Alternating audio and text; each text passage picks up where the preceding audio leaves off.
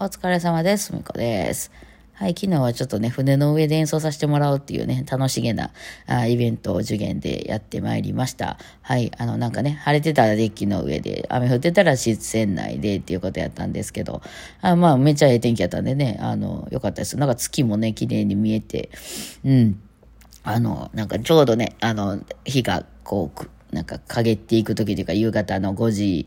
5時出港やったから。5時からまあ6時ぐらいまでの間にこう回る、その辺を回るみたいな。まあ、あの遊覧船的な観光船ですよね。えーそういうのでやらせてもらいました。まあ楽しかったですね。まあ動くんでね、舞台が、そのね、船が動くんで、あの面白かった。あと、今回、そうか、その前日にすごく雨がね、降ってたから、あの、川のかす、なんていうの、水位が上がってまして、あの、なんていうんですかね、その、橋の、橋がめっちゃ近いっていうか、ね、普段あんなに水位は高くないらしくてね、そういや昨日めっちゃ降ってましたもんね、雨ね。あの、なので、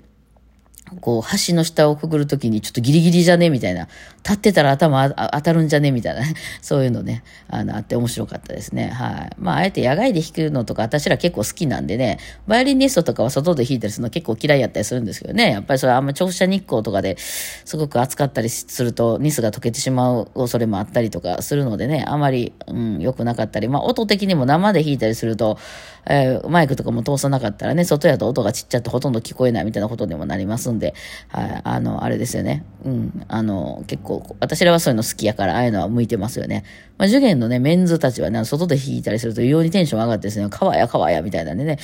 あの、こう、楽しい楽しいって言ってたんで、まあ良かったなと思いました。もう今日は、今回はね、ありがたいことにお客さんも、まあ、あの、思ってたぐらいは来ていただいて、あの、全然集まらへんかったらどうしようかっていうのも、今回はその、あの、ギャラが、あの、なんていうの、定額じゃなくて、定額で決まってる確定ギャラじゃなくて、あの、お客さんのチャージバックっていう感じやったんで、うちらね、そのお客さん一人来てくれたら、うちらに何本入りますっていうスタイルやったんで、少なかったらね、ほとんどのギャラにならなかった。それだけが非常に心配だったんですけど、あの、まあね、おかげさまで、まあ、イベントの一環っていうのもあって、この、この一週間ぐらいずっとやってた、北尾へ、えーえー、黄昏コンサートっていうね、イベントの一環やったこともあってね、まあその普段、えー受験のライブにいつも、いつも来てくれてる人も来てくれてたし、あの、もう今回だけのイベントで初めて見ましたっていう人も来てくれてたし、まあそれは良かったですね。はい。まあ、船っていう特性上ね、あの、間に合わなかったら乗れないっていうね、まあ、あれはそれはしゃあないですよね。まあ、そうなるよね、と思うんでね。うん、なんか、あの、言っててね、あの、何回もね、うちら、その、乗った、初めね、あの、乗った時に楽しかったんで、あの、今回ね、リーダーの松本さんが来れなくて、あの、ちょっとね、他のお仕事がありまして。で、その、あまりの楽しさで、うちらがね、あの、受験のバンドのグループラインにね、めっちゃ楽しい、めっちゃ楽しいみたいなので、動画とかね、あの、写真をいっぱい送りつけてまして。多分、松本さんはあの、レッスンとかしてらっしゃったんじゃないかなと思うんですけど、ね、羨ましくないしみたいな返事が全然返ってきてましたけどね。まあ、天気も良くて非常に良かったですね。えー、まあ、今回、まあまあ、黄昏コンサートは結構そんな感じなんですけど、黄昏コンサートってそのイベント自体ね、まあフェスとかありません？結構まあ関西で大きなところで言うと高槻ジャズとかさ、そのアシアジャズとかさ、なんかいろんななんとかジャズとかいろいろありますよね。もう今コロナでずっとなくなってたんがだんだん復活してきてね、いろんなとこでこう野外フェスがあったり、ちょイベントがあったりね、一日かけてずっとあの野外のこうステージで演奏してるみたいなのがまあちょいちょいあったりしますよね。今、まあうちらああいうとこで呼ばれて行ったりするわけなんですけどもね。まあ黄昏コンサートに関しては、あの、えー多分、もともとが町おこしイベントみたいなところから始まってることもあるので、まあ、そんなむちゃくちゃ予算があるわけでもなくて、むちゃくちゃそのボランティアがすごい動いてくれるっていうわけではないので、まあ、その、そうだな、その、えっと、金曜日かな、今週の金曜日に、そのラストっていう、その一番大きなイベントがあって、うちらは高野菜みたいな感じだったんですけども、あの、その大きいイベントの時はさすがにちょっと音響さんが入ったりとか、その、ボランティアの人が入ったりとか、人が動くんですけども、え出演者もね、オーケストラみたいなので多かったりするので、えーその、楽屋はどうするんだとかね、まあそういうようなことをいろいろやったりするんですけど、あそれ以外のはずっと一週間続けてやってるんですよ。まあ街角で弾くとか、あるいはなんかそのカフェみたいなところで弾くとかね、ギャラリーとかで演奏会があったりとかいうのをこう、まあずっと毎日1週間やってるんですよ。天満橋っていう界隈でね。えー、で、そこでたまたまなんですけど、楽器屋さんがすごく多い地域なんですよね。まあこれはね、卸がね、あの、まあ関西一円に全部その、バイオリンの弦とかね、えー、バイオリンとか、まあハープとかギターとかそういうののクラシック系の結構楽器の大きな卸のあの業者がありまして、それがね、北浜っていうところにあるんですけどもね、えー、そっからまあその、おろせやすいっていう話と、あとはその辺にこう、まあその卸を関連した大きなその楽器、なんていうのかな、楽器屋さんというか楽器屋さんとしても存在してるんやろうけど、なんていうかね、その、皆さんが初心者用とかって買う5万円とか、まあ10万円とかぐらいまでの、そのいわゆるその大量生産されてるバイオリンとかっていうのって、まずその海外とかから、こう工場からバーって送られてきて、で、その一番最後に売りに出すときに、そういう卸みたいなとこで職人さんが、勤めてる職人さんがいっぱいおるような人が、うわー、組み立てるんですよ。バイオリンってまあ使ったことある人わかると思うんですけど、結構その、あの、ちょっと落としただけでもいろんなものが倒れてしまったり割れたり、なんかこう部品取れたけど、みたいになるんですよ。こういう、コマっていうところがくっついてなかったりとかね。あとペグっていうとこ回すところがあったりとかいうのが、まあその、それこそ運送とかでバーって運んできたり、船で運んできたら、その辺は、あの、むしろ組み立ててない状態で運んでくるんですよね。で、最終的に、まあその、国内とか、まあ関西とかで流通するときに、えー、の時に調整をバーっと入れるんですよね。その時の職人さんっていうのがいっぱいいてて、えー、そういうとこの会社が、その、北浜っていうところにあるわけなんですよ。で、そこからばーっとまあ関西一員とかにこう、あの、送られていくわけなんですけど、まあ今はね、もう日本全国になってるから東京とかでやってるのかもしれないですけど、はい。で、そう、そういうところから独立した人とかが店構えてたりする、まあエリアなわけなんですよね。で、そういう、あの、店がいっぱいあるっていうので、まあそういうイベントとかがどうしてもこう音楽の人いっぱい集まりやすくて、まあどっちかというとクラシック寄りになっているっていうとこなんですけど、まあその予算がそんなむちゃくちゃあるっていうフェスではないので、基本そのメインイベント以外はもう自分でやれなはれと。で、まあその室内でやるとかに関してはクラシックっていう、はマイクとかほぼ使わないので、あのまあ、ご本人が行ってね、えー、まあリハーサルなんかして、まあ椅子並べたりとかぐらいですわね。うん。でもまあその音響設備がいるような私らみたいなそういう、えー、バンドみたいなっていうのは、まあ、よくあるのは、行ったら音響さんがいてたりとか、まあ、その椅子並べるスタッフがいてたりとかが多いんやけど、そういうのは一切いないんですよ。こ の、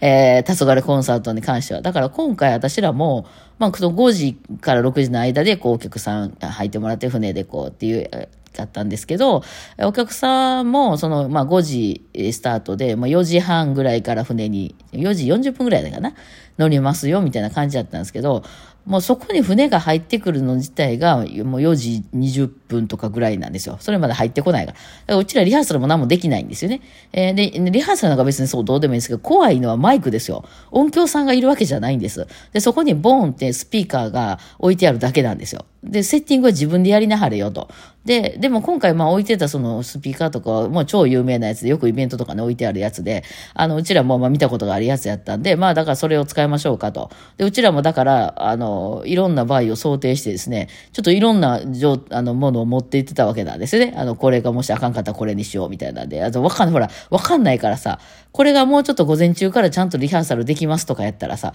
いろいろこう見たりとかできるんですけど、それもできない。もうその場でやらないといけない。もう最悪生で頑張りましょうかみたいな、生でもいけるようにしときましょうかみたいな感じで、まあ入ってですね。えー、それがだから前、その船が、なんかその港に10分しか泊まれない。縛りみたいなのがそのあるらしくて、まあどんどんいろんなね、遊覧船とかで屋形船とかがそこに泊まったりするのでね、えー、その、で、あるので、えー、うちらはその前の、えー、観光、それ前もやってはるわけなんですよ。前の観光の人たちが降りてきたタイミングで、そのうちら演奏しただけは乗ると。お客さんはまだね、ちょっといろいろ片付けたりしてからあるんですけど、まあ、その間約15分ぐらいしかないわけなんですよ。で、しかもその10分しか泊まれない、あの、っていうのがあるんで、船は一旦うちらが乗せた後、バーってその辺出るんですよ。あすぐ見えてるとこなんですが、その辺に出て、ちょっとぐるーっと回って、またお客さん乗せに戻ってくるみたいな感じなんですけど、えー、なのでそのわーっと行ってね。で、うちらはそこでそうセッティングして、ほんなあの、まあ、原田君の椅子がないなとか、あの、マイクが1個足りないなとか、あの、譜面台がないから譜面が見れないなとかいうのは、やっぱりそこで行ってみないとわからないものがあって、何が置いて、ほん、ほんまに、ほんまにでもあれスピーカーにこう置いてただけやもんな。まあ、そうやろうなとは思いますが。ほんで、その、船に乗るとか乗れへんとかいうのも、もうギリギリギリに、まあその、えー交渉してくれてたスタッフさんが一人入ってくれるっていうだけで、うちらどうすんねんっていうね、その、その、なんていうの、船が来たと、とて、それ乗ってええのか何なのかわかんないじゃないですか。で、そういう案内も特になくてですね、ね、あの、人数が少ないとそういうことになりますよね。で、まあ行って、まあまあ、あの、なんとか乗せてくれるっていうですね、えー、まあその設定でわちゃわちゃわちゃわちゃやってるうちに、まあお客さんも乗り込んできてですね、えー、なんですよね。で、そのお客さんが乗り込んでからの運転っていうのはめちゃくちゃやっぱね、あの、お客さん乗せてますんでね、すごくいい運転してたんですけど、あの、優しいね、そのギュッといきなり曲がったりしないみたいなね、あの、なんですけど、その、うちらがその準備の間だけね、とりあえず乗った時はめっちゃ荒かったですね。めっちゃ回るやんと思って。で、狭いとこをこう結構ガーってこう U ターンとかするもんで、あ、いや、これちょっと呼ぶかなと思ったんですよ。結構回るな、みたいなね。その、ずっと同じ方向にこう行ってるとかじゃなくて。うん。お客さん乗ってからはそんなことはなかったですよね。そう、面白かったですね。うん、ただなんか一個これサービスやと思うんですけど、あの、でっかい噴水がね、その、なんか、中戸島っていう場所の端っこにありまして、えー、それすごい大きな噴水、噴水っていうかもう本当に一本だけの噴水みたいなのがバーって出るんですよ、大きいのが。で、そこの近く船で通ってくれるみたいな、これはちょっとサービス的なところやと思うんですけど、